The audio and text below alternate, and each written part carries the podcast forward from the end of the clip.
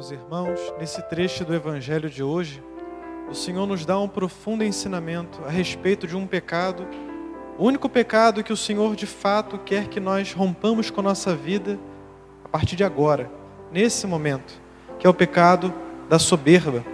Existem os sete pecados capitais, dentre eles a soberba. E a soberba é como que a corrente que nos prende a todos os outros demais pecados. E se somos soberbos, ficaremos no erro. Por isso o Senhor conta essa parábola aos mestres da lei e também aos seus discípulos que estavam ali ouvindo e a cada um de nós também. Pouco antes desse trecho do Evangelho, o Senhor se encontrava, e aqui também, em Jerusalém, junto com seus apóstolos.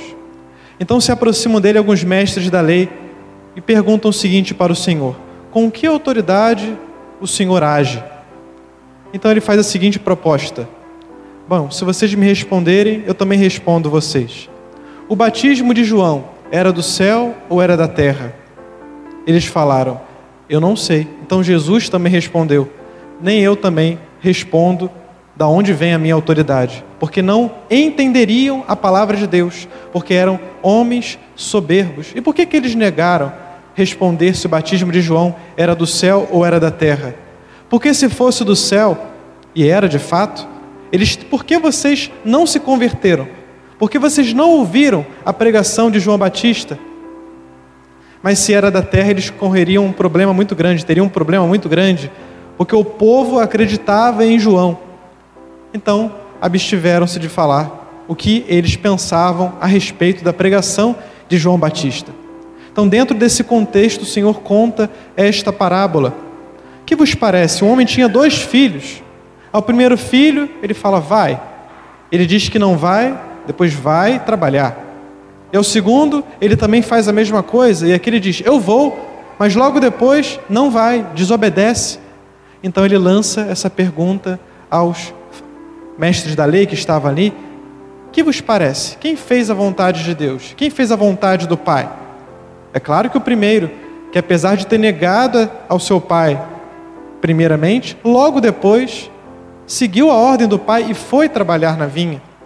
Com isso, o Senhor queria indicar a própria atitude desses mestres da lei, porque eles são aqueles filhos da promessa, que receberam a aliança, que eram os instrutores legais da lei, mas não seguiam as leis que Deus lhes dava. Diziam sim, em primeiro lugar, mas logo depois diziam não e não iam, não se convertiam, não estavam atentos à voz do Pai. Por isso, na primeira leitura, nós vemos a conduta do Senhor não é correta. É como se fosse aqui um, um fiel falando. Ouvi vós, casa de Israel, diz o Senhor, é a minha conduta que não é correta, ou antes é a vossa conduta que não é correta? E ele segue: quando um justo se desvia da justiça, pratica o mal e morre. É por causa do mal praticado que ele morre. Então, esses mestres da lei se desviaram da justiça querendo defender a lei, já não tinha o um coração aberto para fazer a vontade de Deus. E aquele outro filho que diz primeiro que não vai, mas depois reconsidera em seu coração e vai, é o que diz aqui também a continuação da leitura de Ezequiel. Quando um ímpio se arrepende da maldade que praticou e observa o direito e a justiça, conserva a própria vida, arrependendo-se de todos os seus pecados, com certeza viverá não morrerá. E aqui o Senhor está falando não dessa vida, mas da vida eterna. Eles agem com soberba. Bom, já sou mestre da lei, eu já sei o que eu devo fazer, mas acabam não fazendo na prática.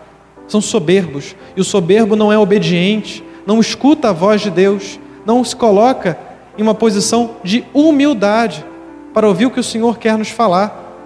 Isso é algo muito grave. Bom, nesse evangelho nós temos três tipos de pessoa, três tipos de pecadores aqui: os mestres da lei, que encarnam a soberba. O Senhor diz aqui também, ele fala que as prostitutas e os cobradores de impostos precederão os mestres da lei no céu, no reino de Deus. O mestre da, os publicanos, o que, que eles representam? A avareza, são aqueles cobradores de impostos que roubam, tiram dinheiro das pessoas. E as prostitutas, qual pecado representam? A luxúria. Então temos a soberba, a avareza, e a luxúria. Três tipos de pecado. E, aliás, são três pecados muito disseminados em nosso tempo. Como a luxúria se espalhou, como se tem pervertido o que é o casamento, o casamento cristão como Deus quis. Hoje em dia, uma criança, às vezes de 10, 12 anos, vê mais imagens sensualizadas do que um homem há 50 anos atrás com 70 anos. É exposto de uma maneira muito grande ao mundo que devasta a sua pureza, que devasta a sua inocência. Devemos procurar meios de guardar as crianças e a nós mesmos desse pecado que destrói o amor humano. Nós vemos no outro, se temos isso, se temos em conta essa luxúria, se vivemos isso, o outro como mero objeto de satisfação e de prazer.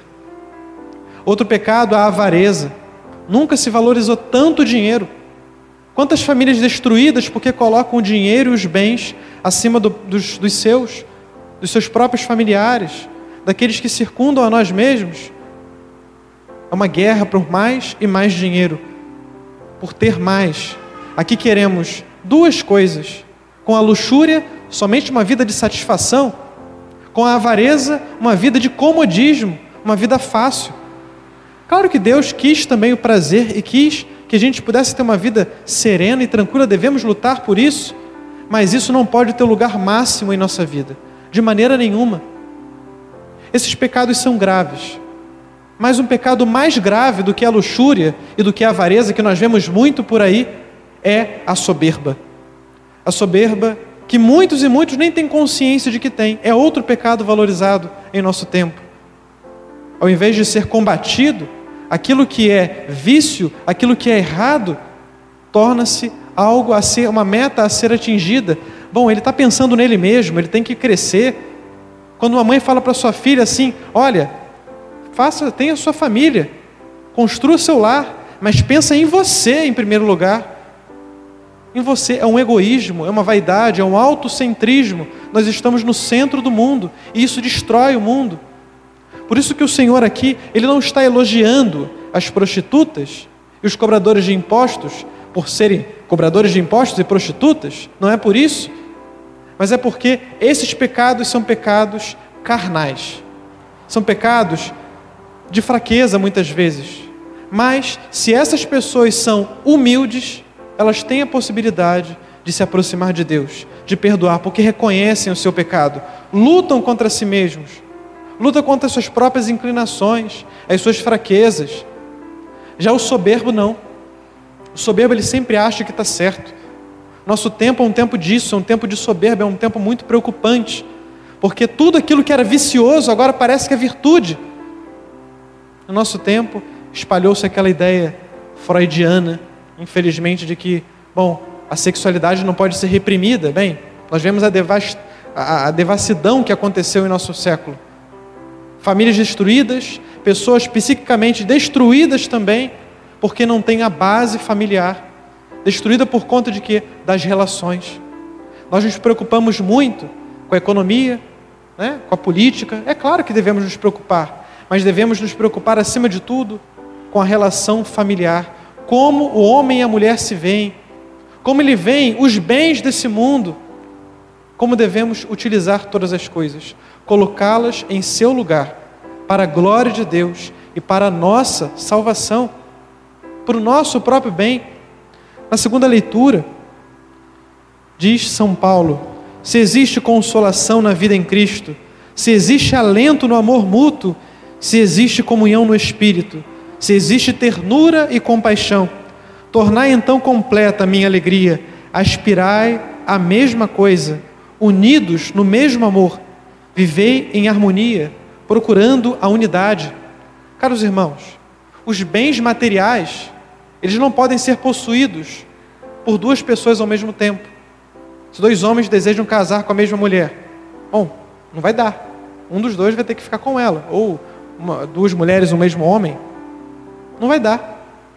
Se nós desejamos comprar uma casa, você não vai conseguir comprar aquela casa e outra pessoa também, a não ser que vocês queiram dividir a casa. Os bens materiais ele tem essa peculiaridade, nos dividem. Então eles não podem orientar a nossa vida.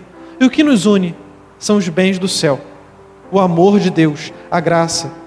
Porque o amor de Deus, quanto mais damos, mais crescemos. Quanto mais dividimos com os outros, parece que cresce em nós, e de fato cresce. Nós fomos criados para isso, para o amor, não para o egoísmo, não para uma vida fechada em si mesmo, mas, tá, mas para dar a vida pelos outros. Nossa vida é serviço, é doação, e só encontra satisfação e plenitude quando sai de si, quando se doa, quando se entrega sem reservas. E continua aqui na carta aos Filipenses, São Paulo. Não cuide somente do que é seu, mas também do que é outro. Tende entre vós o mesmo sentimento que existe em Jesus Cristo. Tende o mesmo coração, as mesmas atitudes, o mesmo amor. Que o Senhor fez por nós, deu a sua vida por nós. E nossa vida, quando não é, não é doada, né? quando uma vida não é entregue, se o grão de trigo não morre, não gera nada e gera uma vida de insatisfação. Quantas pessoas nesse mundo têm tudo, tudo o que querem, mas estão mal, sem sentido para a vida, porque correram, correram e correram em vão. Não permitamos que isso atinja as nossas famílias cristãs.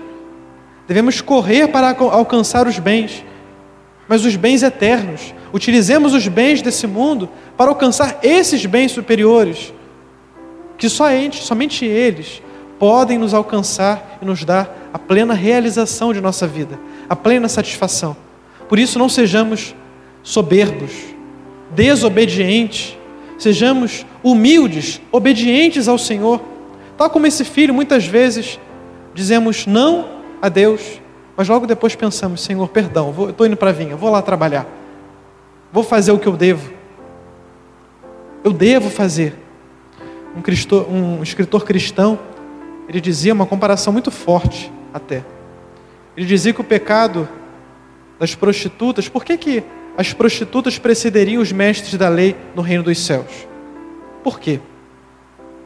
Porque pecados de, os pecados delas são pecados da carne. E o pecado da carne faz com que nos assemelhemos aos animais, que vivem simplesmente para se satisfazer suas necessidades. Mas o pecado da soberba nos assemelha a quem? Ao demônio, que não quis fazer a vontade de Deus. É muito mais grave. É a raiz de todos os pecados. Por isso, um homem que carrega em si muitos pecados de fraqueza, mas é humilde e é obediente e deseja servir a Deus, esse homem tem grandes chances de entrar no reino do céu, se perseverar, se pedir a Deus, se continuar lutando, for obediente ao que o Senhor lhe pede. Mas um homem, às vezes, que é cheio de virtudes, homem bom, faz muitas coisas boas, parece que né, não tem nada de mal nele, mas se for um homem soberbo, esse sim se perde. Esse sim, com toda certeza, não tem lugar no reino dos céus. Porque Lúcifer agiu com soberba e foi expulso do céu e desceu até as profundezas do inferno. Lá não há lugar para soberbos. Sejamos humildes, atentos àquilo que o Senhor nos comunica e nos pede. Peçamos a Ele a graça de ouvir o seu chamado, dizer sim e ir mesmo. Né? Sejamos assim, prontos a servir ao Senhor, assim como foram os santos. E façamos nós também, façamos nossa essa grande oração que o Salmo responsorial nos deu hoje. Mostrai-me, ó Senhor, vossos caminhos e fazei-me conhecer a vossa estrada. Vossa verdade me oriente e me conduza, porque sois o Deus da minha salvação. Em vós espero, ó Senhor, todos os dias. Em nome do Pai, do Filho e do Espírito Santo.